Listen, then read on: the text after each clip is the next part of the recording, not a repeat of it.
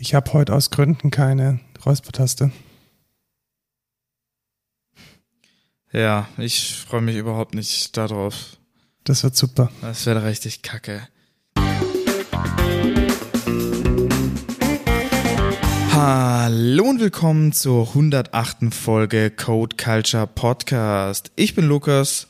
Und ich bin Markus und wir erzählen eigentlich alle 14 Tage die neuesten News aus der Tech-Bubble mit einem wunderschönen Thema der Woche.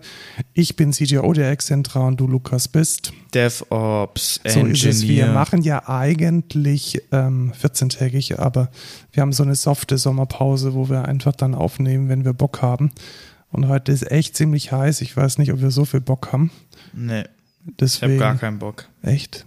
Das war's nämlich auch mit dem Podcast. Ciao, Markus. Tschüss, Lukas. So, ähm, Feedback.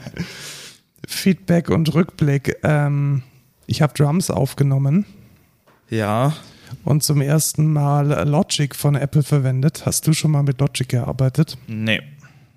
Ähm, weißt du, warum wir das verwendet haben? Ja, weil wir diese Konversation schon geführt haben. Das stimmt. Äh, ja, ich meine, Ach so, nein, ja, Markus, nein, warum ja, denn? genau.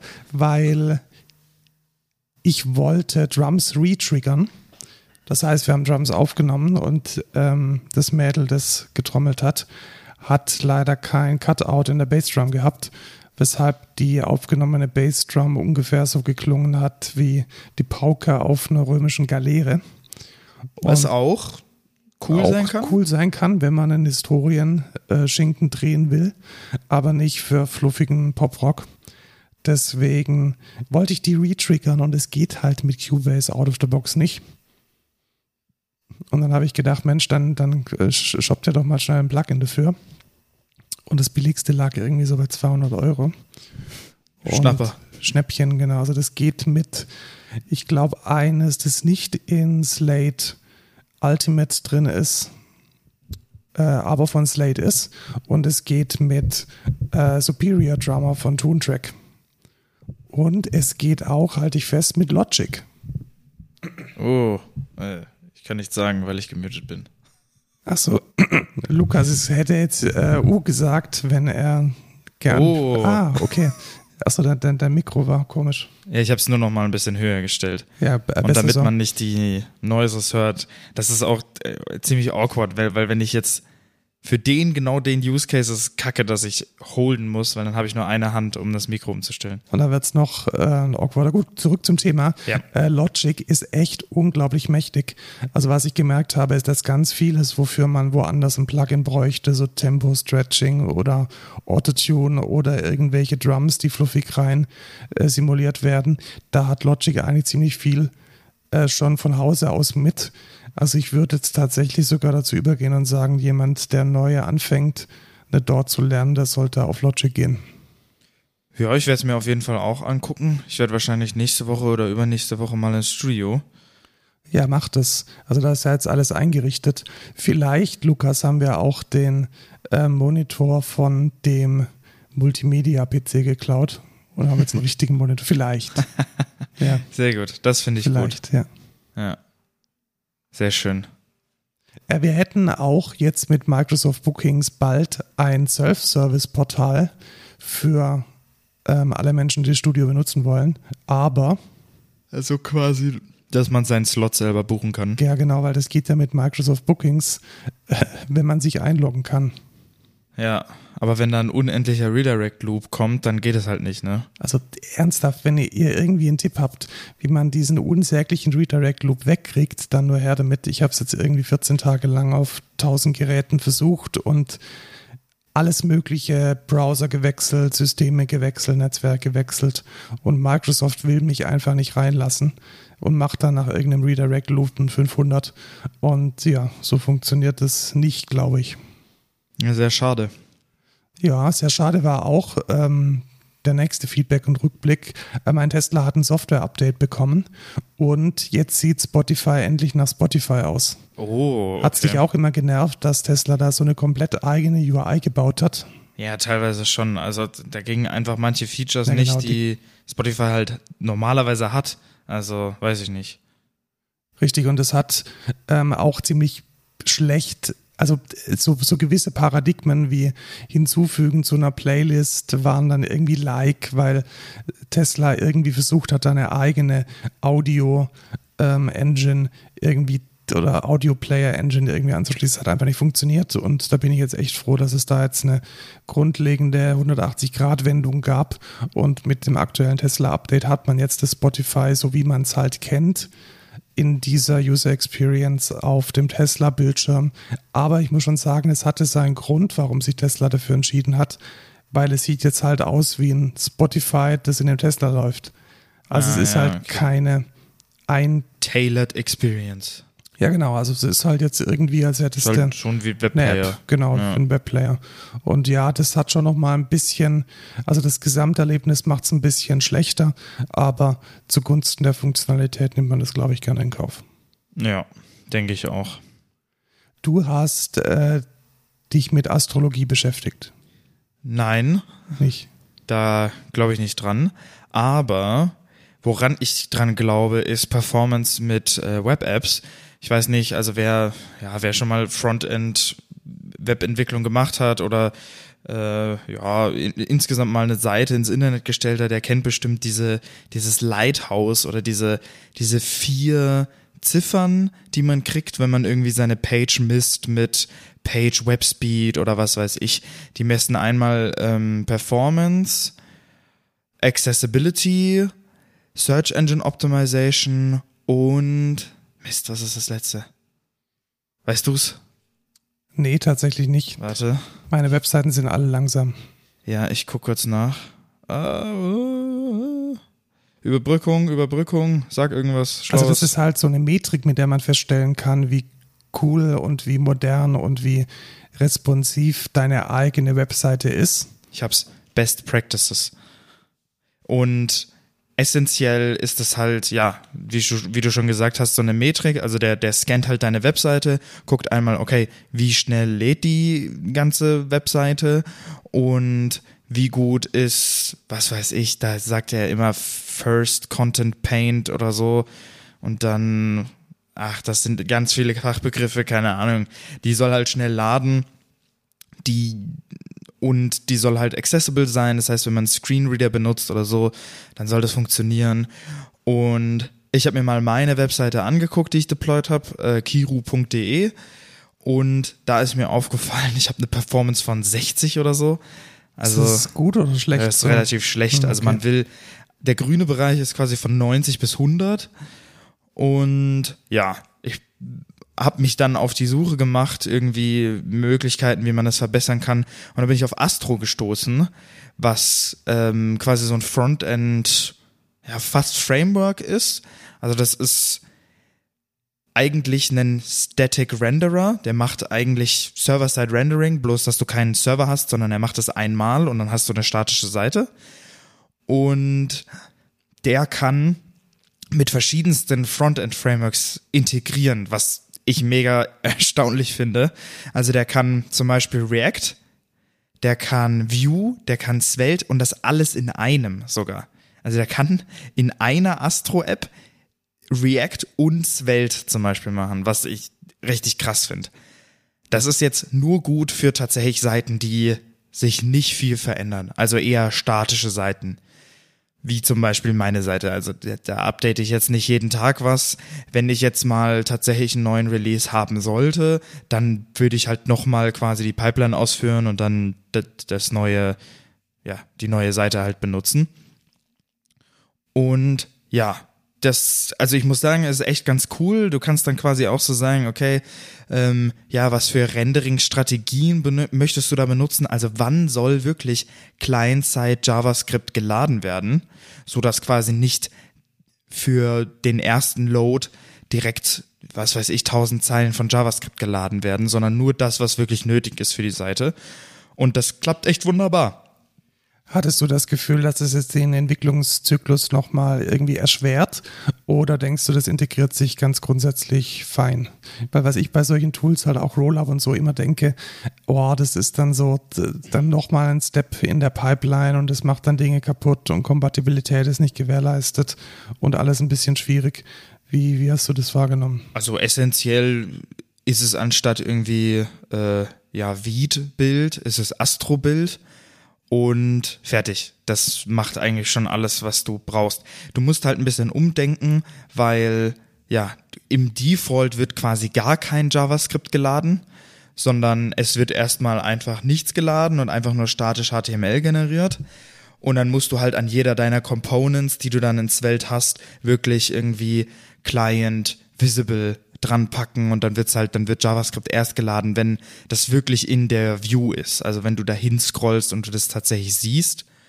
Und ja, aber wenn du das verstanden hast, ist es eigentlich relativ simpel. Also ich musste schon natürlich Anpassungen machen. Ich musste zum Beispiel auch Sachen, die ich Top-Level auf der Index HTML hatte, musste ich halt rausziehen in eine eigene Component, weil du logischerweise kein Svelte benutzen kannst auf der tatsächlichen Astro-Page. Ja, verstehe. Das muss halt immer kast, äh, inkapselt sein in diesen Astro Islands nennt man das dann. Und ja, aber jetzt habe ich, also ich bin von einer Performance von, glaube ich, 64 oder so auf eine Performance von 88 bis 90 gekommen. Ja, das ist spannend. Ich habe jetzt mal die Seite von meinem Festival genommen. Die hat eine katastrophale Performance von 46. Ja. Und ja, das meiste liegt tatsächlich, die meisten Strafpunkte gab es für die riesigen Bilder.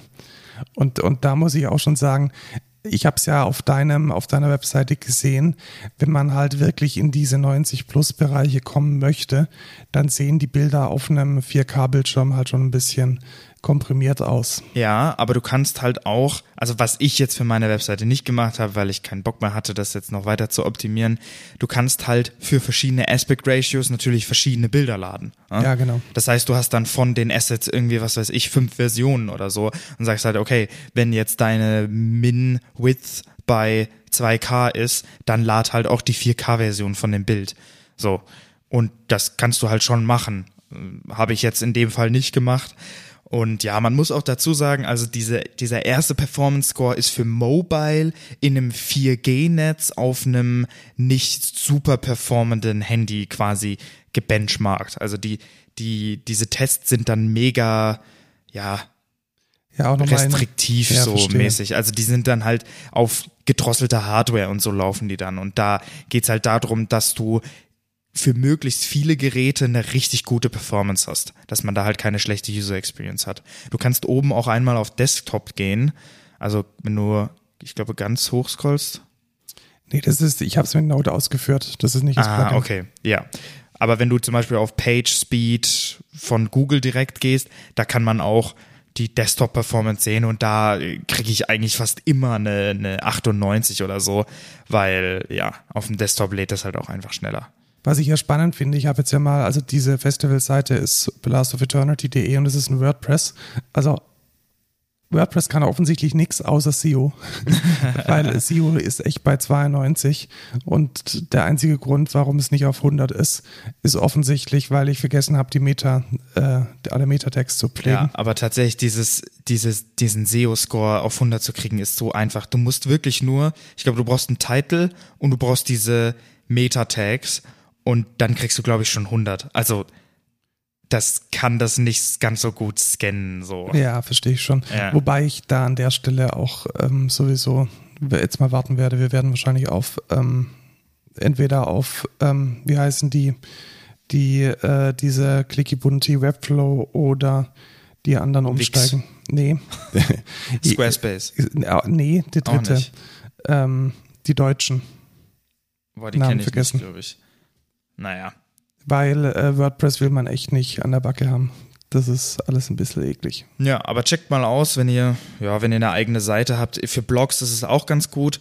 Was man als Manko noch dazu sagen sollte, das ist quasi dann immer eine Multi-Page-Application. Das heißt, wenn du navigierst auf eine neue Seite, dann lädt er tatsächlich das komplette HTML-Dokument neu. Das ist keine Single-Page-Application muss man wissen, weil das kann sich manchmal träge anfühlen, wenn die ganze Seite nachlädt. Aber ja, mit Astro kriegt man eigentlich auch, wenn man es richtig macht, so gute Speeds hin, dass es sich anfühlt wie eine Single-Page-Application. Ja, nice. Äh, Finde ich spannend, weil ich jetzt ja auch meine Artist-Page neu mache. Äh, pack mal einen Link noch mit rein, dann kann ich die in den Shownotes mit übernehmen. Ja. Und dann erzähle ich zum nächsten Rückblick äh, meines Lebens. Ich hatte tatsächlich einen Tag Urlaub genommen, um zum Tormann zu fahren mit einem Kumpel und habe mir dort anschauen wollen, ob ich mir einen Expressive E Osmose oder einen äh, Teenage Engineering OP1 Field kaufe. Und du hast immer gemeint, der OP1 sei ein überteuertes Spielzeug. Richtig. Und es ist ein überteuertes Spielzeug. Richtig. Weil es ist halt einfach keine fucking 2000 Euro wert. Also, das Ding ist schon schön. Warte, hast du gerade gesagt, ich hatte recht? Äh, ja. Das ist ja unglaublich. Ist das, ist das Alter, das habe ich noch nie gehört von dir. Dass du das zugibst. Also ich meine, ich habe immer recht, aber dass du es offen zugibst, sogar im Podcast, unglaublich. Also ich habe ich hab ja vorher schon gesagt, dass ich mir nicht sicher bin, ob es yeah. nicht ein überteuertes Spielzeug ist. Und es ist ein überteuertes Spielzeug, als ich hatte. Ich hatte es in der Hand. Und es ist halt gut, es ist natürlich, Verarbeitung ist gut, aber alleine schon diese leicht klickigen Tasten und so und dann das Display auch jetzt nicht so wirklich. Also es ist, es ist ein OLED, aber die User Experience da drauf ist schon eher so an die Arcade Games angelehnt und alles sehr pixelig und wirr.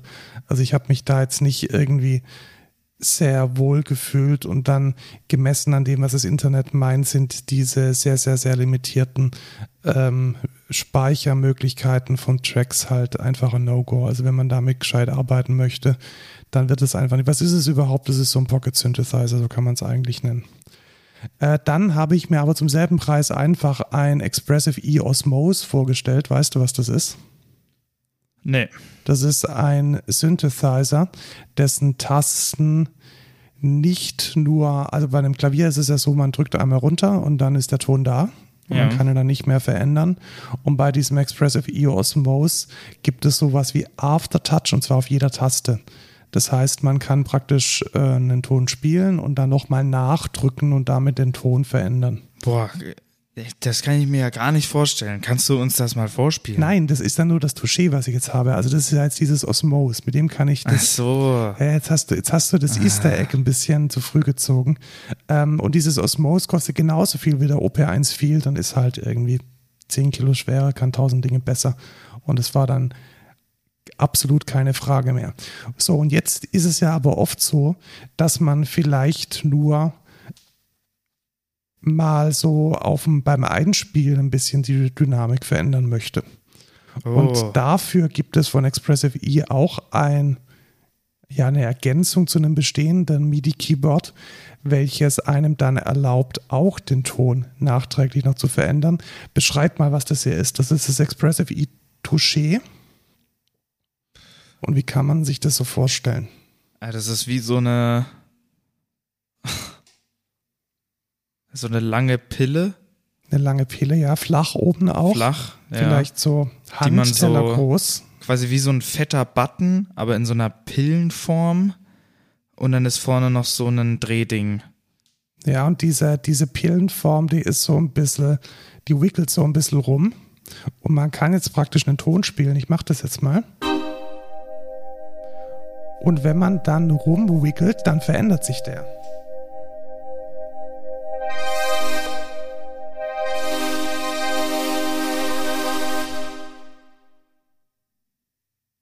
Wow. Was sagst du dazu? Wow.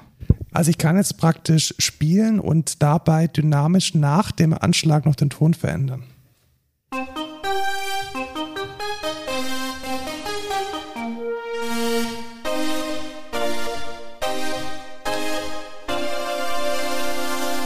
Ja. Useless. Äh, das krass. Gibt's auch schon für 300 Euro. Und das war es mir auf jeden Fall wert. Super. Ja, also ich bin. Ähm, Hauptsache, du bist glücklich. Ich bin Markus. mega glücklich damit. Also ich kann es jedem empfehlen, wenn ihr mit diesen Mod Wheels und den Pedalen und diesen ganzen äh, Kram auf eurem äh, Synth einfach keinen Bock mehr habt und es so ein bisschen dynamischer, ergonomischer mit einbauen wollt, dann ist das genau das Richtige. Und ich bin extrem zufrieden und denke, ich werde es auch vielleicht sogar bei Live-Performances mal einsetzen. Ich hoffe, du wirst es auf jeden Fall nicht einsetzen bei unserem Meetup. Richtig. Ja. Nee, da setze ich es nicht ein. Weil da reden wir nämlich nicht über Musik, sondern über Coding. Und genau, so. und hauptsächlich über Quarkus. Lukas und ich schmeißen das ganze äh, Quarkus Meetup in München. Der Host ist Capgemini, glaube ich. Ja, das meintest du, ja. Genau, Capgemini und es findet statt am, ich habe es jetzt auch überhaupt nicht. Ähm, 31. August. Am 31. August, das ist ein Donnerstag. Donnerstag um 18 Uhr bei Capgemini in München. In Minga.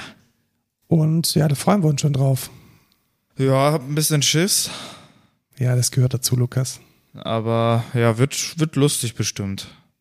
Ähm, das Capgemini-Büro ist tatsächlich bei den Riem-Arkaden in Trudering. Riem. Ja, das dachte ich mir nämlich auch schon. Äh, voll geil. Ist, genau. Kann man, voll gut mit der U-Bahn erreichbar. Ja, tatsächlich. Das ist gut mit der U-Bahn erreichbar. Aber wir können danach nicht shoppen gehen, weil danach hat alles zu. Das stimmt. Aber wir können davor shoppen gehen. können davor shoppen gehen, Mensch, das wäre super. Das mache ich aber nicht. Nee, ich auch nicht. Ähm, ja, kommt vorbei. Kommt vorbei, Link in den Show Notes, meldet euch an. Ich schaue mal, 18 Spots sind noch left. Also müsst ihr euch ein bisschen beeilen. Ich muss mich nicht eintragen, oder? ich glaube nicht. Ja. Ich glaube nicht. Gut, dann kommen wir zu den News. Zu den News. Wie du immer, ich finde es so lustig, du sagst immer, nachdem du die Marke gesetzt hast, nochmal News, damit du dann weißt, wenn du später hinspringst zu der Marke, das dass du tatsächlich richtig gesetzt ja, hast. Ja. Das ist äh, schon äh, geschickt, gell? Äh, mega. Wie geht's denn Stack Overflow? Nicht so gut. Äh, nicht so gut. Warum geht Stack Overflow nicht so gut? Weil es keiner mehr benutzt. Alle benutzen ChatGPT.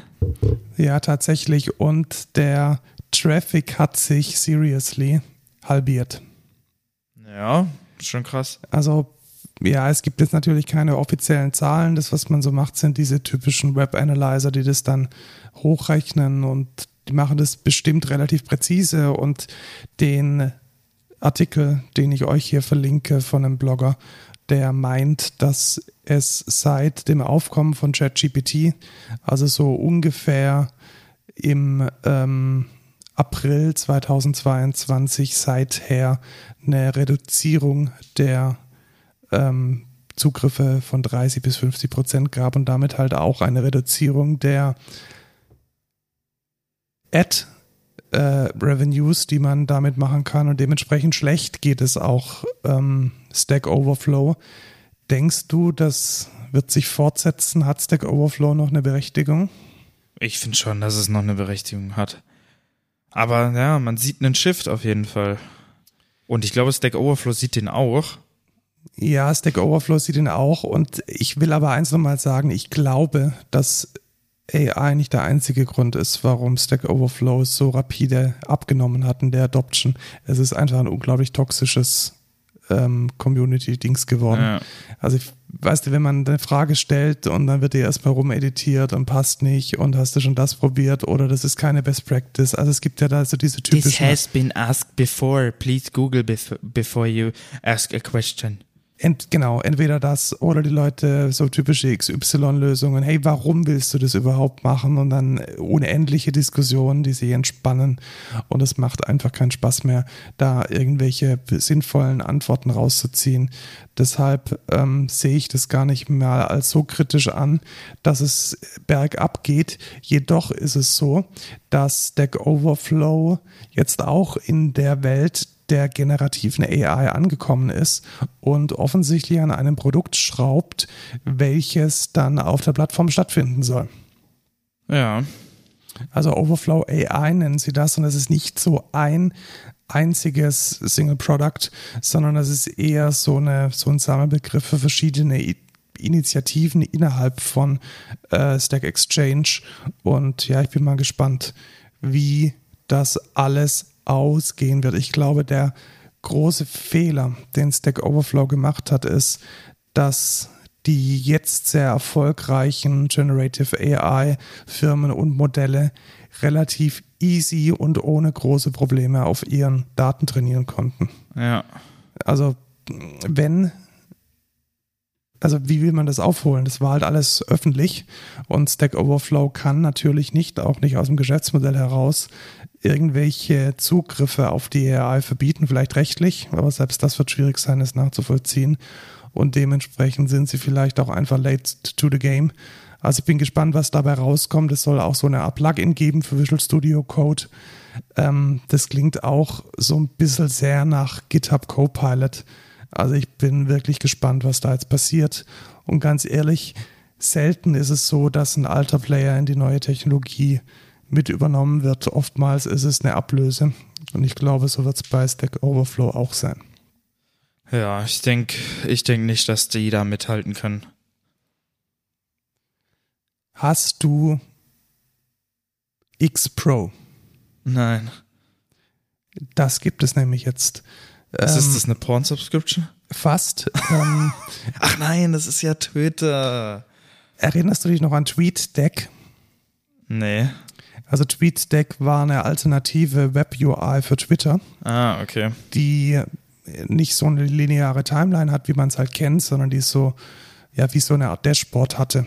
Mhm. Und das äh, ja, Quasi also, mit so Kacheln oder ja, was? Ja, nicht, nicht nur Kacheln, ja so Lanes. Und okay. hattest dann deine Antworten und konntest dich subscriben oder konntest so verschiedene Timelines auf Hashtags.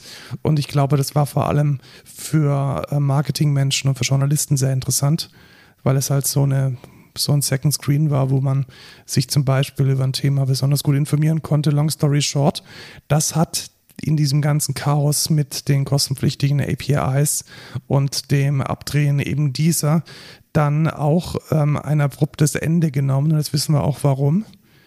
Denn es wurde jetzt als X Pro kostenpflichtig wieder eingeführt. Sehr gut. Das heißt, man kann jetzt wieder TweetDeck verwenden, wenn man Geld bezahlt. Und ja, also natürlich gab es wieder einen ordentlichen Shitstorm von Menschen, die das gar nicht mal so gut finden, wobei ich an der Stelle sagen muss, ich finde es eigentlich ganz okay. Also es ist definitiv ein professionelles Feature gewesen von Twitter. Das ist jetzt nichts für den 0815-Benutzer, der mal ein bisschen Tweets lesen möchte, sondern wirklich für jemand, der offensichtlich professionell damit zu tun hat. Und wenn man da dann irgendwie seine 20 Euro im Monat einwerfen muss, dann ist das doch auch fein. Ja, aber nicht, wenn die Plattform X heißt. Das ist in der Tat das Hauptproblem und dass daraus, dass es weiterhin Decline gibt und ich mich auf X, ehemals Twitter, auch überhaupt nicht mehr wohlfühle, weil es einfach bloß noch rechten Mist gibt, ähm, tut der Sache eigentlich nicht besonders Vor allem, weißt du, wenn ich jetzt jemanden sage, ich gucke mir X-Videos an, dann denkt er, ich bin auf Twitter. Wie ekelhaft ist das denn? Dann denkt er auch noch, dass du ein, ein Musk-Fanboy bist. Der, der, der, denkt dann, dass ich da auf der Twitter rumhänge. Alter, das ist schon eine harte Beleidigung. Warst du Fanboy, bist du Fanboy von Linus, Linus Tech Tips? Ja, tatsächlich. Und die Controversy habe ich live mitverfolgt. Also da bin ich tatsächlich richtig up to date, was das alles angeht. Also ich bin äh, sehr, also ich würde sogar sagen, großer Fan von Linus Tech Tips. Also ich verfolge die halt schon ewig gefühlt. Ähm, mal für Gaming, mal irgendwie für Networking, für Server, für NAS-Systeme. Sehr entertaining auch und ja, jetzt kam, jetzt kamen einige Sachen.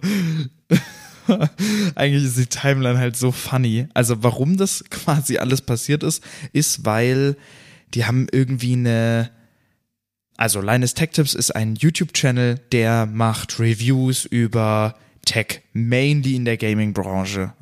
Also alles, was Grafikkarten, was Gaming-PCs angeht, etc. pp. Die haben mehrere Channels, also die sind richtig groß. Auf YouTube haben die 15 Millionen Subscriber auf ihrem Main-Channel. Die haben auch noch Tech-Linked ähm, und noch irgendwie Short Circuit, noch mehrere Channel. Auf TechLink machen die immer so eine wöchentliche News-Show über alles, was in der Tech-Szene abgeht, was auch mega interessant ist und daher nehme ich auch teilweise meine News. Und jetzt kam ein Video von denen raus, wo die eine Lab-Tour gemacht haben. Die haben sich nämlich ein, eine, ein Gebäude gekauft, wo die jetzt ganz viele Labortests machen über Gaming-Equipment, über Grafikkarten, Tastaturen, Mäuse, CPU, Wasserkühlung etc. pp. Und da hat einer der Mitarbeiter gesagt, ja, was uns entscheidet, äh, unterscheidet von anderen Channel wie Hardware unboxed oder Gamers Nexus ist, wir testen bei jedem Video die Hardware neu und nehmen keine alten Statistiken. Dann hat sich Gamers Nexus gedacht, so, so nämlich nicht. und dann haben die ein Video veröffentlicht, was 45 Minuten ging und worüber sie quasi über äh, Linus Tech Tips quasi gesagt haben, ey, äh, in jedem zweiten, dritten Video habt ihr Fehler in euren Statistiken. Und das ist, also er hat es auch belegt, das ist so tatsächlich. Die haben ganz oft ganz grobe Fehler in deren Statistiken, wo die zum Beispiel sagen, okay, die neue RTX 4090 oder 4080 ist dreimal so schnell wie die, äh, die vorherige Generation, was gar nicht sein kann. Also man guckt auf dieses Chart und denkt sich so, hä? Das kann gar nicht sein. Und das ist mehrmals passiert. Und nicht nur das, sondern sie haben einen Prototypen von der Firma, also von einer neuen Firma zugeschickt bekommen. Billet Labs heißen die. Und die haben quasi einen prototypischen Watercooler gemacht. Linus Tech Tips hat das quasi dann vorgestellt, haben das an einer Karte ausprobiert, die gar nicht dafür gemacht ist. Also Bidded Labs hat das gar nicht dafür getestet, haben dann schlechte Testresults gekriegt, weil sie es auch falsch montiert hatten auf einer falschen Karte und haben dann gesagt, kauft es nicht, das ist kompletter Scheiß.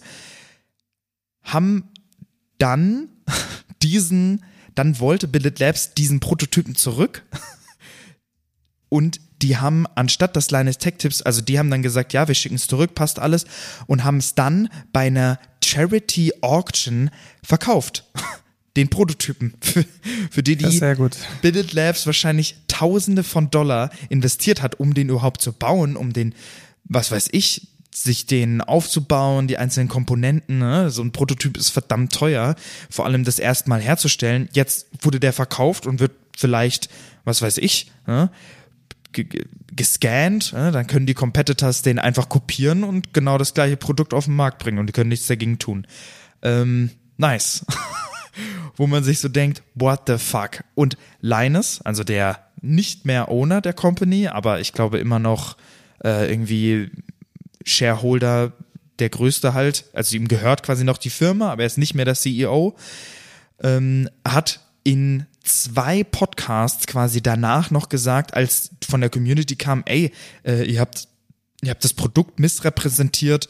Bidit Labs hat auch in die Kommentare geschrieben, es ist unfair, dass ihr das so macht, weil wir haben euch gesagt, das ist nicht äh, die richtige Grafikkarte, bla bla bla. Und da hat Linus gesagt, nee, ähm, ich bleib bei meiner Opinion, egal ob wir es neu getestet hätten ähm, wären die Werte, wenn die Werte irgendwie 20 Grad weniger gewesen wäre, hätte ich immer noch gesagt, ist ein scheiß Produkt, kauft euch das nicht. Und danach hat er dann noch gesagt, ich investiere doch keine 500 Dollar an Zeit von meinen Employees, um einen Scheiß, dieses Produkt nochmal zu testen. Und das ist halt, das ist so krass von einem, was weiß ich, Millionär, quasi, der dann sagt, ich investiere doch keine 500 Euro, um die Reputation von einer neuen Company mit ihrem Prototyp nochmal zu testen. Also, wie fucking entitled kann man sein? Und das ist so lustig, weil ich habe noch einen Clip gesehen, wo er über irgendwelche, ich weiß gar nicht, welche andere Firma er da redet, aber da sagt er, ja, er findet das, er findet das unfair und sehr fahrlässig von einer Firma nicht nochmal 250 Euro zu investieren, um einen Ersatz-Backpack zu kriegen, um das richtig zu, testen, weil die haben so ein Backpack und die haben dann irgendwie eine schlechte Review gekriegt oder so. Und dann sagt er, er findet das fahrlässig, dass, dass die dann nicht nochmal, weißt du, so eine große Company 250 Dollar investieren, um es richtig zu testen. Und es ist genau das gleiche Argument, wo ich mir so denke, what the fuck? Und das war nur, das war nur das, die Vorgeschichte. Dann haben sie ein Video rausgebracht, was, in welchem sie ihren eigenen, weißt du, das ist ein quasi Entschuldigungsklarstellungsvideo über diese ganze Situation, um sich zu, weißt du, humbeln, ne? Unten sorry zu sagen, zu sagen, ey, wir machen's richtig, bla bla bla. In dem Video haben sie mehrmals irgendwelche komischen Jokes eingebaut mit, ach ja, übrigens, jetzt haben wir einen Sponsor, ach nee, war nur Spaß, hahaha, haben ihren Store erwähnt, ihren eigenen Store, um sich da nochmal quasi zu bereichern und haben das Video einfach monetarisiert, wo man sich so denkt, habt ihr, habt den Arsch offen? Und das ist jetzt der ganze Beef, oder? Noch nicht. Es geht ah, okay. noch weiter. Der Eisberg ist noch tiefer. Danach, nach diesem Video, wo sie wirklich, also das kam überhaupt nicht gut an, weil ja, war auch überhaupt nicht gut, kam ein Twitter-Thread von einer ehemaligen Mitarbeiterin hoch, wo sie sehr krasse Claims gegen die Firma erhoben hat mit teilweise sexueller Belästigung und ähm, Mistreatment. Also sie wurde zum Beispiel, ihre Arbeit wurde in der, äh, wurde dann Dogshit genannt oder ähm, ja, dass sie scheiß Arbeit macht. Ihr wurde irgendwelche Bedingungen im Vertrag wurden ihr später reingeschrieben, obwohl das ganz anders abgemacht war. Sie wurde, weil sie mal zu der zu HR quasi gegangen ist und sich darüber beschwert hat, wurde sie dann nicht mehr in Videos mit reingenommen, weil man Angst hat, dass sie sich abspaltet und einen eigenen Channel aufmacht und von dieser Publicity dann quasi leacht und so. Und ja, mega beschissene Situation und sehr serious Invest äh, Allegations gegen Linus Tech Tips, also die Firma. Und da wurde jetzt, also da hat jetzt die Linus Media Group gesagt, es wurde jetzt ein Outside äh, Investigator engagiert, der sich die Sache anguckt und das bla bla bla macht. Und ja, das ist quasi die ganze Situation. Und Sie haben jetzt aufgehört zu.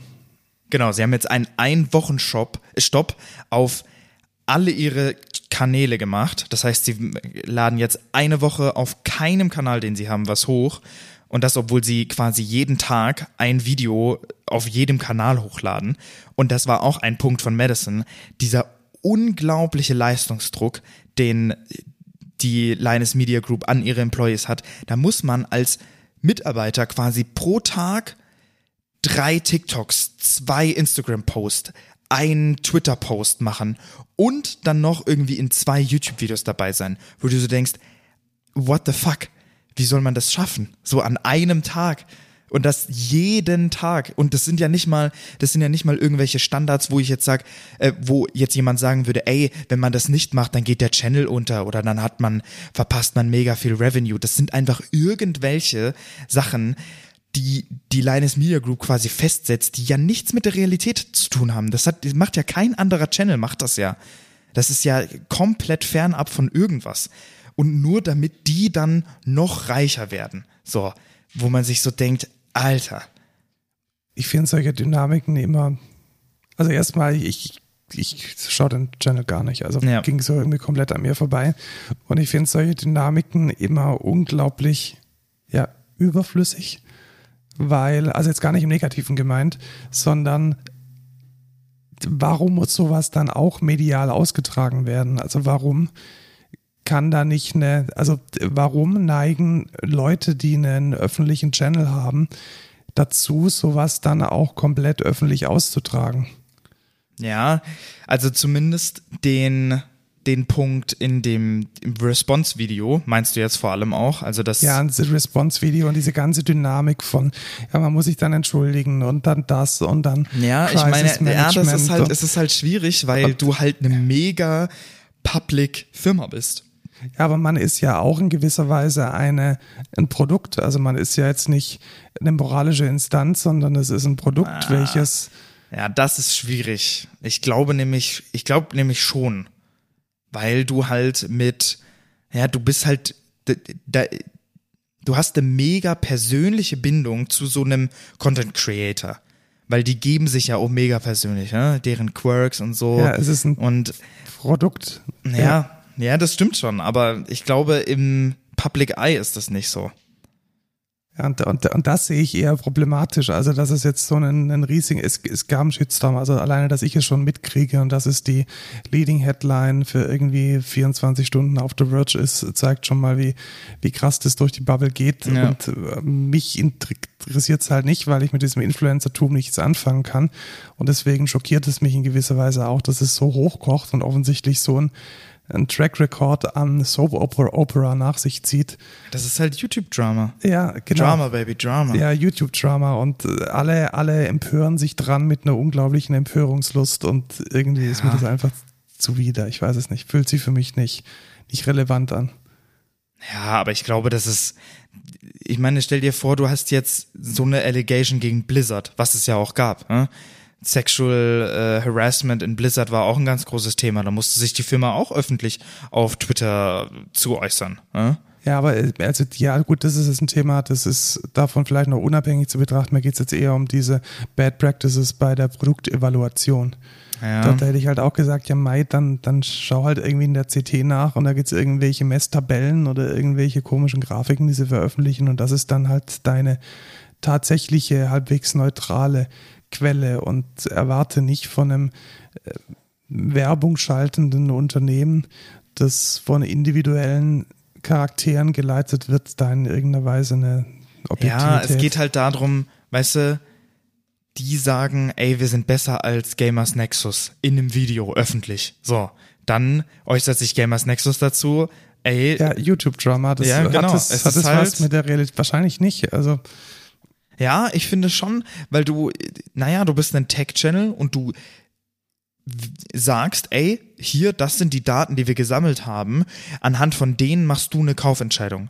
Und es ist halt schon, du hast da eine gewisse Responsibility als Firma. Ich meine, wenn du das als Beruf machst, dann hast du die Responsibility, dass da ja, dass du es richtig machst und dass du, wenn du da Fehler machst, die löst und danach Measures reinmachst, die halt dafür sorgen, dass das nicht wieder passiert.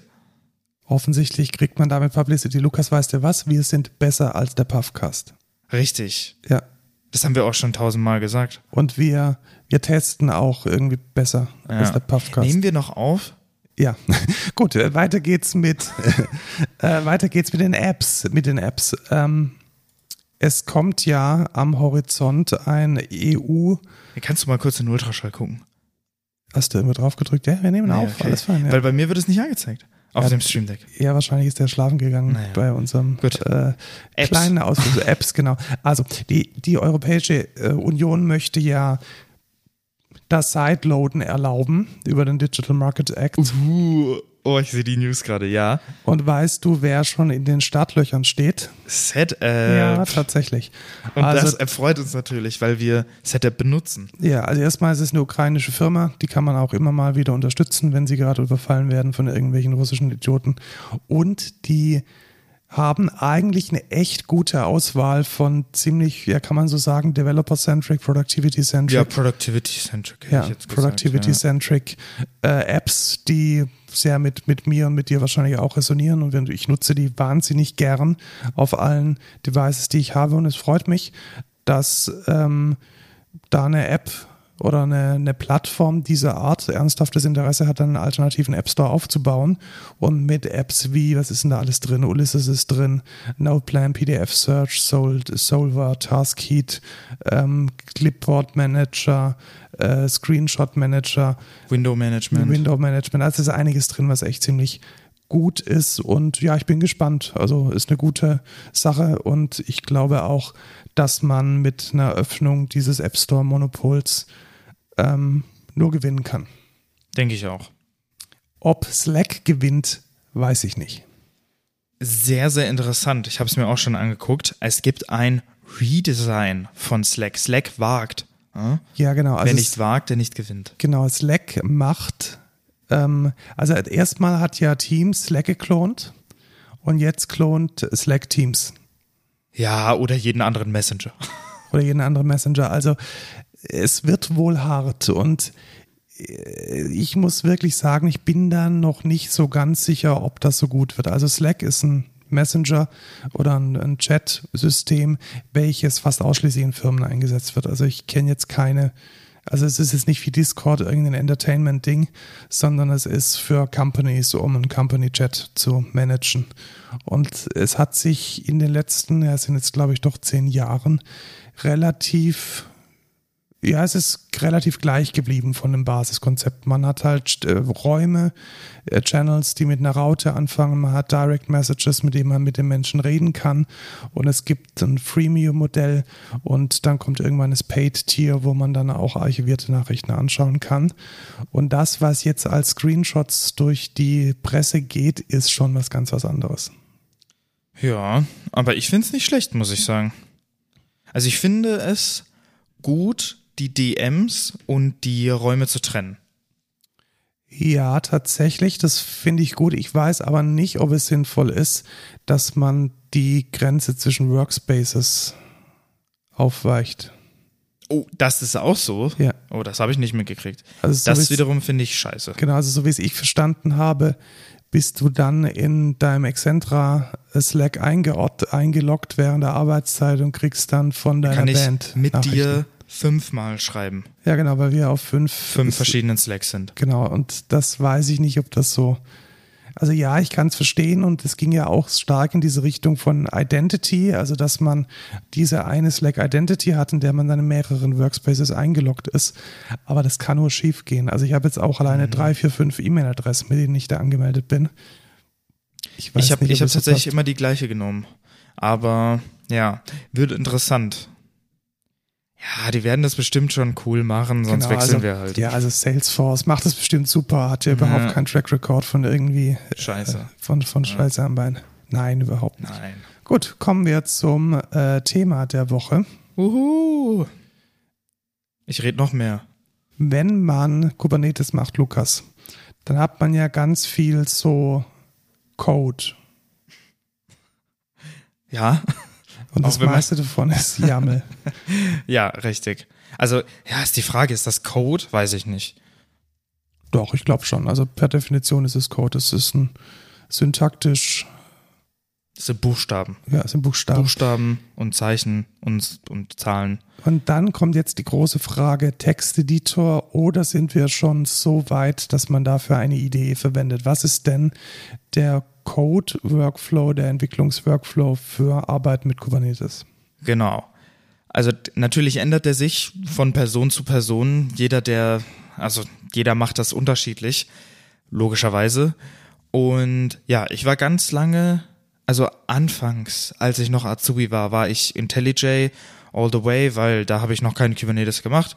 Da dachte ich mir so, ja, Java-Entwicklung, IntelliJ, Eclipse benutzt kein Schwein, Visual Studio Code, weiß ich nicht, benutzt man vielleicht für Frontend oder so. Aber dann bin ich zum DevOps-Ingenieur geworden und mir kam da die IntelliJ auch etwas, ja, clumsy vor. Ne? Die hat eine lange Bootzeit, ich wechsle oft Projekte, ich wechsle Repo, ich möchte schnell irgendwas ändern und so. Da fühlt sich die IntelliJ einfach sehr fett an. Da bin ich dann auf Visual Studio Code gegangen und ja, war eigentlich ganz gut. Und da muss ich sagen, das mache ich tatsächlich auch. Also ich wäre jetzt nie auf die Idee gekommen. Ich habe ja auch ab und zu mal ein paar Helmcharts auf, zumindest um, was weiß ich, ein bisschen zu verstehen, wie Setup funktioniert oder um nochmal eine Architektur nachzuvollziehen.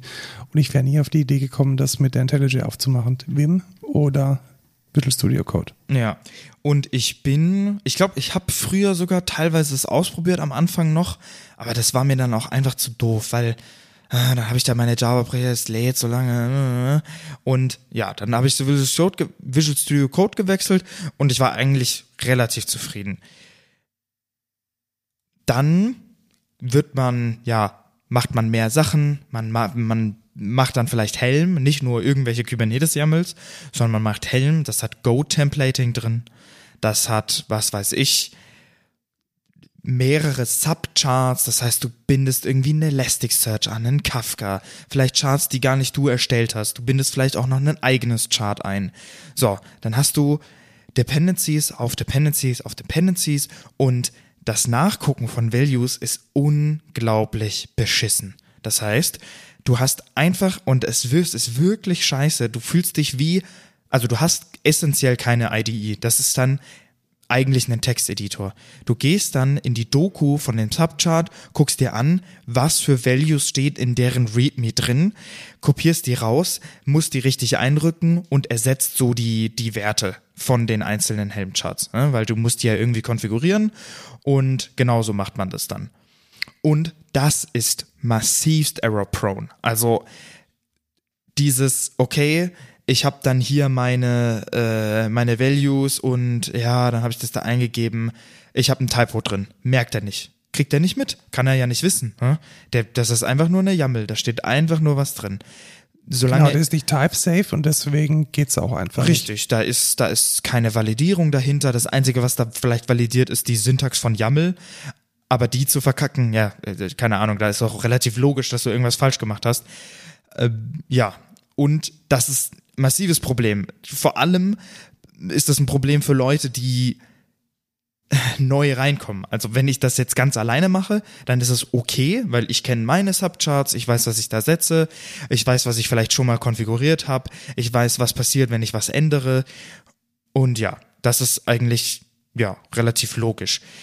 Wenn aber ich jetzt andere Leute damit reinhole, andere Leute anlerne, Entwickler damit reinhole, die soll irgendwas updaten, dann müssen die sich erstmal in die YAMLs einlesen, die müssen dann gucken, okay, wo wird diese Value hier äh, verwendet in meinem eigenen Chart, was betrifft das, wenn ich das hier verändere, welche Values kann ich noch setzen an Kafka oder Elasticsearch, um was zu ändern das sieht man halt nicht. Das kannst du auch nicht sehen. Das ist manuelle Arbeit, die du auf Google machen musst, die du nachlesen musst.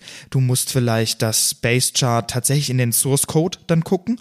Du musst vielleicht tatsächlich in die YAMLs gucken von dem Chart, um zu, nachzuvollziehen, was da passiert. Und das ist ziemlich scheiße. Und ich habe jetzt mal mich umgeguckt. Ich habe mal gesagt, okay, ich probiere mal NeoVim. Ähm, habe mich da eingelesen, okay, was gibt es hier? LSPs, äh, YAML Schema Validation. Da ist mir aufgefallen, ey, das geht ja mit Kubernetes eigentlich schon, ne? Die Kubernetes hat ein eindeutiges Schema, wie die Objekte auszusehen haben. Dann dachte ich mir, okay, probiere ich mal in NeoVim war absoluter Kack. Also mit Helm-Templating funktioniert das einfach nicht. Das hat zwar ganz okay funktioniert, er hat mir aber halt immer Fehler angezeigt beim Helm-Templating. Und es gibt kein Helm-LSP, also Language Server Protocol. Gibt's dafür einfach nicht, weil Community zu klein. Dann habe ich es in Visual Studio Code ausprobiert. Da gibt es YAML Validation, genauso wie äh, in NeoVim auch. Aber genau das gleiche Problem. Wenn ich das auf einen Helm-Template mache, kann er mir nicht mal den Rest von dem Template validieren, weil sobald der einen Fehler bei dem Helm-Templating erkennt, dann kackt er schon ab. Das ist einfach ein Problem von Visual Studio Code tatsächlich. Das hat man auch ganz oft im Frontend. Das ist einfach, ja, wie sagst du immer so schön, das ist nicht äh, links, nee, rechts, links. Es ist nicht die Grammatik, die dafür sorgen würde, dass man es gescheit parsen kann. Richtig. Das heißt, er kann nicht Teile, also Fehler ignorieren und es dann weiter parsen. Das, also zumindest habe ich es nicht hingekriegt. Es kann sein, dass nee, es irgendwie. Es einfach keinen Parser für, der das kann, weil die Sprache ist nicht anders definiert, definierbar ja. ist. Richtig. Und ja, es gibt ein Plugin in Visual Studio Code, das heißt Helm IntelliSense, was auch relativ cool ist. Da kannst du halt, ähm, der guckt sich dann die Values-YAML an und kann dir dann zumindest in den Templates Autocompletion geben für die einzelnen Values, die du definiert hast. Ja, das war es aber auch schon. Und dann habe ich mal gegoogelt, habe in einem Reddit-Post gesehen, also ich benutze äh, hier GoLand. Und seitdem ich das benutze, bin ich nie wieder zurück zu Visual Studio Code gegangen und dachte mir so, was? GoLand ist doch hier von, von JetBrains, das ist doch so eine fette IDE. Warum sollte ich dafür Kubernetes machen? Habe ich mal gegoogelt und festgestellt, Alter, mit der IntelliJ Ultimate hat man einen absolut kranken Support, was Helm, Kubernetes, Validation, Go-Templating, alles. Das kann einfach das, wonach ich mir, das, wonach ich immer gesucht habe. Und zwar, was er kann, ist zum ersten, kann er in deinen Value, Values YAML, kann der Subcharts erkennen und markiert dir mit so einem, ah, wie heißt die, das haben wir in dem einen Spring Meetup gelernt. Es gibt doch links immer diese Icons. Ach, ich weiß, was du meinst. Das hat irgendeinen so, Namen. Pilz, keine Ahnung. Irgendwie, irgendwie hat das einen Namen, irgendwelche Action, Action Commands oder so. Links, da wo quasi die Line Numbers sind, da ploppt dann so ein kleines Icon auf und wenn man da drauf drückt, dann geht man in die Values-YAML von dem Chart. Puh, Kopf explodiert. Es ist unglaublich geil. Du kannst einfach sehen, diese Value überschreibt welche Value in dem Subchart. Und du kannst sogar noch weiter navigieren. Du kannst in den Values von dem Subchart, wenn das noch einen Subchart hat, kannst du in die Values von dem reingehen. Das heißt, das heißt du kannst die, den ganzen Baum traversieren und überall nachgucken, nicht nur welche Values werden überschrieben, sondern welche Values gibt es überhaupt. Und damit hast du auch Auto-Completion auf Values für Subcharts. Das heißt, du hast einen Dependency Chart, was zum Beispiel dir einen Kafka aufsetzt und du kannst einfach Control-Leertaste drücken und du siehst, welche Values es gibt. Das ist unvorstellbar. Geht es auch mit selbstdefinierten Values oder nur mit denjenigen, die. Das, also, was, was meinst du mit selbstdefinierten Values? Also, wenn du jetzt ähm, eigene Templates verwendest. Ja, also wenn du jetzt prinzipiell ein eigenes Subchart hast, ja. dann geht es. Dann geht es. Okay. Ja, das Sehr ist nice. nicht nur ein Support irgendwie, wenn du jetzt ein großes Chart wie Kafka nimmst oder so, sondern essentiell, was du halt machen musst, ist, dass du dir die Charts in deinen, also du machst Helm Dependency Update und dann macht der quasi das gleiche wie bei Maven Install. Der pullt sich dann die Dependencies, packt die quasi in einen Folder und dann liegen die da drin.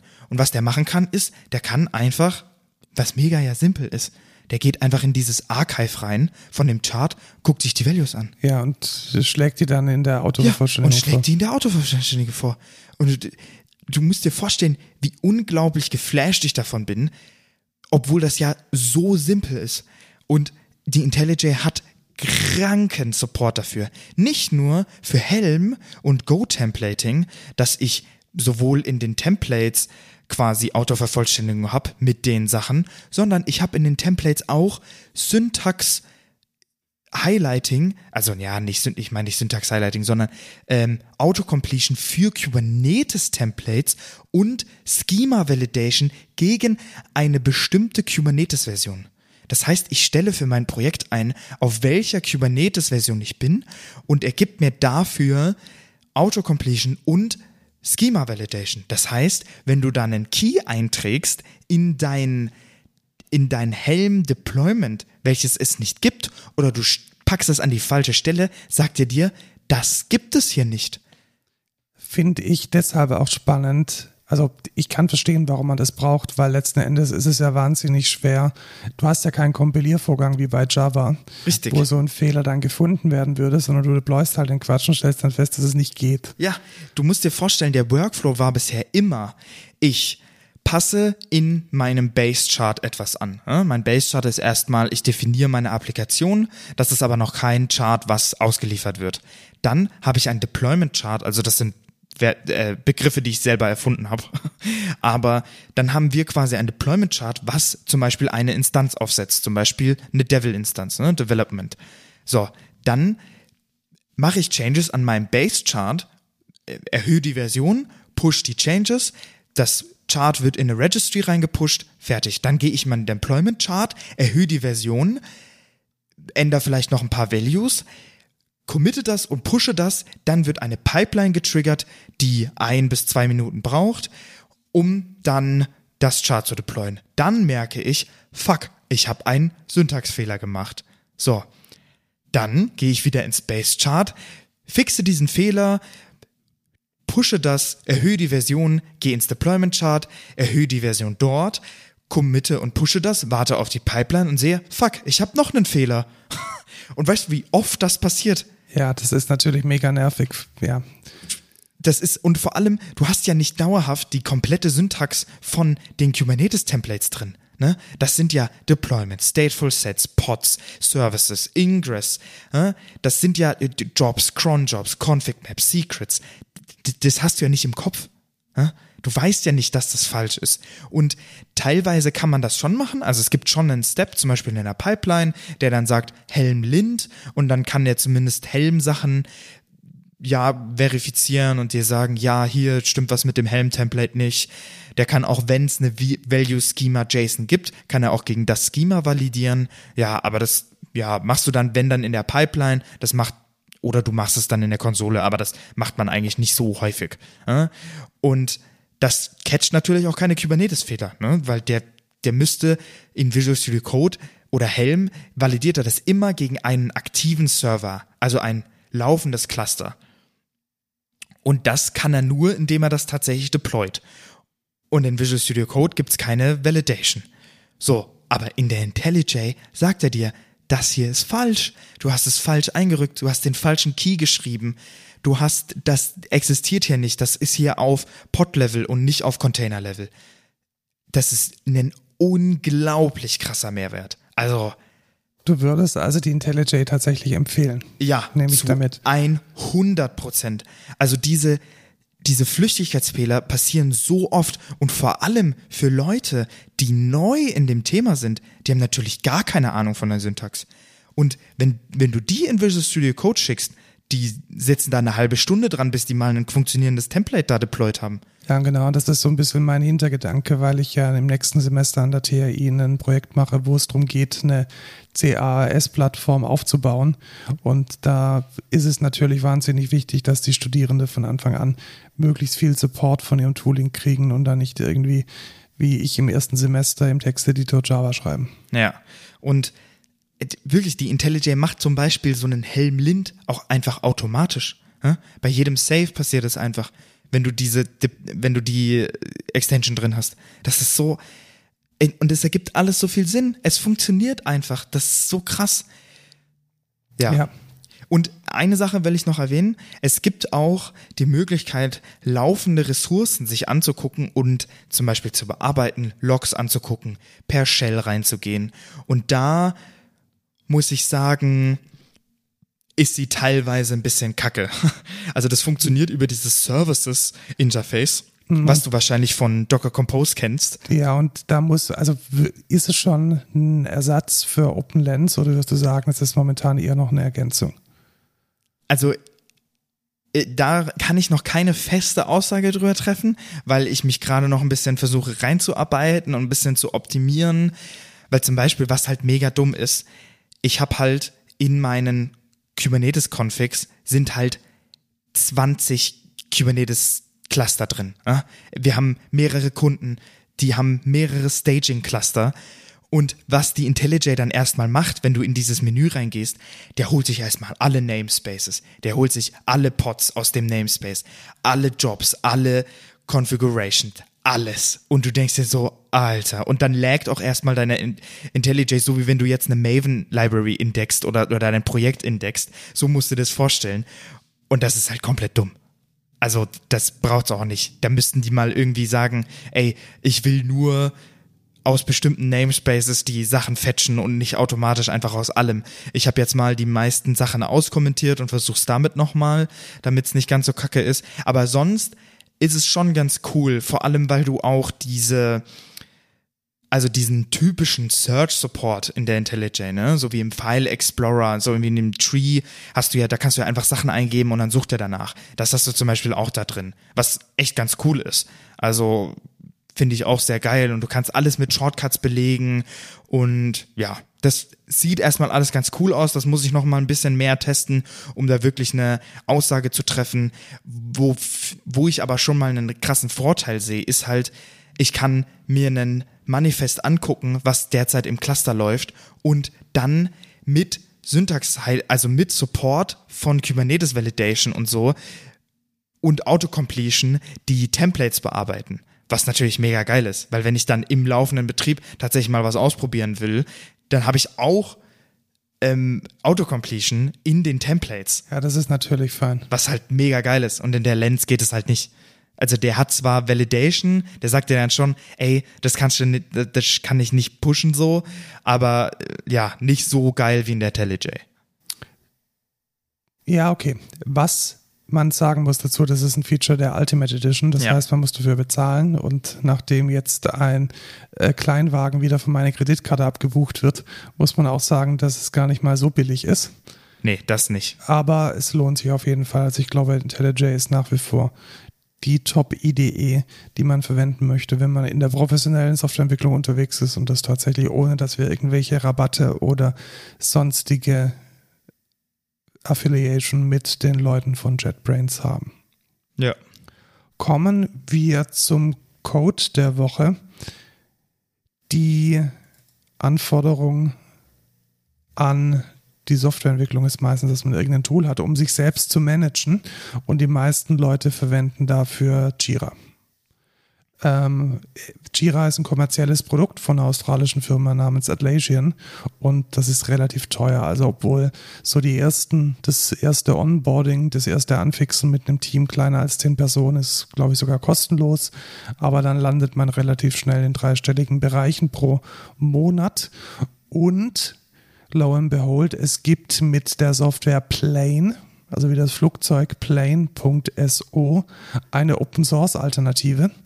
Und wir haben es gerade vorhin ein bisschen ausprobiert. Das war schon relativ sophisticated. Ja, war jetzt nicht schlecht. War jetzt nicht schlecht. Also so auf einem Level von äh, Wecan oder von Trello, die, die sind weit hinter einem gelassen. Also es ist schon so auf einem Level von Jira Notion. Es hat von Jira so ein bisschen das Look and Feel und die Einteilung in Projekte und in Sprints auch. Und es hat von Notion so ein bisschen diesen Ansatz, dass man verschiedene Views hat. Also entweder sich die Dinge tabellarisch anschauen kann oder in einem Board. Und wenn ihr eine Alternative sucht, vielleicht auch für ein Education-Projekt oder für ein Projekt, wo jetzt kein so ein fettes Budget da ist, um irgendwie jeden Monat 300 Euro an Atlassian zu überweisen, kann man Plane.so mit einer GNU Affero Lizenz auch selbst hosten. Ja. Und es hat nicht, also es hat, soweit ich verstanden habe, kein, kein äh, Paygate, sondern ähm, ist komplett Open Source, also insbesondere könnte auch SSO anschließen. Na, das wäre jetzt auch meine Frage bezahlen gewesen. Nee, es gibt kein, kein Paid Tier oder kein Feature, kein Enterprise Edition. Du kannst entweder dafür bezahlen und dann wird es für dich gehostet oder du kannst es selbst hosten und dann hast du wie bei, ähnlich wie bei GitLab auch dann fast alle Features. Ja, cool. Also fand ich jetzt auch vom ersten Look her echt ganz cool. Hast du einen No-Code der Woche? Nein weil sonst habe ich tatsächlich einen. Und zwar der No Sleep Podcast. Kennst du den? Nee. Dann erzähle ich ein bisschen was davon. Der No Sleep Podcast ist ein Horror-Fiction-Podcast in englischer Sprache für erwachsene Menschen gedacht. Also es ist jetzt auch kein so Grusel, sondern es ist schon ein Horror-Podcast und äh, ist komplett gratis. Also es ist auch so ein bisschen so ein Freemium-Modell. Er kommt wöchentlich raus in verschiedenen Episoden und hat innerhalb einer Episode dann nochmal drei, vier oder fünf ähm, Kurzgeschichten mit drin. Die sind manchmal so hörbuchartig, also erzählt, und manchmal sind sie ähm, hörspielartig, also gespielt auf jeden Fall immer sehr, sehr ähm, spannend, wäre gruselig und ähm, ja, qualitativ hochwertig. Ich würde tatsächlich sagen, es ist so ein Fiction-Podcast von der Produktionsqualität mitunter das Beste, was ich bisher gehört habe. Also wenn ihr ein Freund seid von so Gruselgeschichten, Horrorgeschichten, dann ist das das Richtige. Hast du schon mal reingehört? Nee. Kennst du ihn? Wie gesagt, nein. Ja, okay. Ich glaube nicht mal im Auto oder so, dass wir gefahren sind. Nee, ich glaub, ah, doch, ich glaube nee, da. Ich, ich glaube, wir hatten nur, ich glaube, wir hatten irgendwas anderes angehört. Ich glaube, es war The Law oder so, es war nicht. Keine Ahnung, irgend so ein creepy Podcast hast du mal angemacht. Genau, aber es ist eine, ist eine super Sache. Also wenn, äh, wenn man dafür bezahlen möchte, was man auch tun kann, dann kann man sich den Season Pass kaufen und muss dann nicht irgendwelche komische Werbung von Direct-to-Consumer-Produkten anhören, die es ohnehin nur in den USA gibt. Ja, aber ganz cool. Vielleicht höre ich mal rein, wenn ich äh, nicht schlafen kann. ja, genau. Verstehst du nur? Ja, das, ist Schlimme ist, ich schlafe da meistens ein. Also ja, das, das, ist wirklich so mein, mein Einschlaf-Podcast. Naja. Gut. Wo man nicht einschlafen sollte, ist bei uns auf der Arbeit. Bewerbt euch. Ja? schreibt uns eine Bewerbung, wir stellen fett ein. Ähm, karriere.excentra.de äh, karriere.excentra.de, wenn ihr da direkt eure Bewerbung an mich schicken wollt. Wir haben einen relativ schlanken Bewerbungsprozess, auch da nochmal vielleicht ein kurzer Hinweis, wie das bei uns funktioniert. Ihr bekommt über ein Self-Service-Portal die Möglichkeit, einen Teamscroll mit mir zu schießen. Dann kommt in Schritt Nummer zwei, nach diesem 20-minütigen Kennenlernen, eine Aufgabe auf Codility. Das ist so eine Challenge-Plattform, wo man drei, vier, fünf Aufgaben machen darf. Und dann gibt es noch eine Code Review und ein Pair Programming auf dieser Plattform. Und das war's dann auch schon. Also innerhalb von drei äh, kleinen Schritten seid ihr dann schon drin. Keine krassen Bewerbungsprozesse, keine zehn Assessments, keine tagelange Rumgondeln durch die Weltgeschichte. Bei uns alles recht kurz und knapp. Bewerbt euch. Tschüss, Lukas. Ciao, Markus.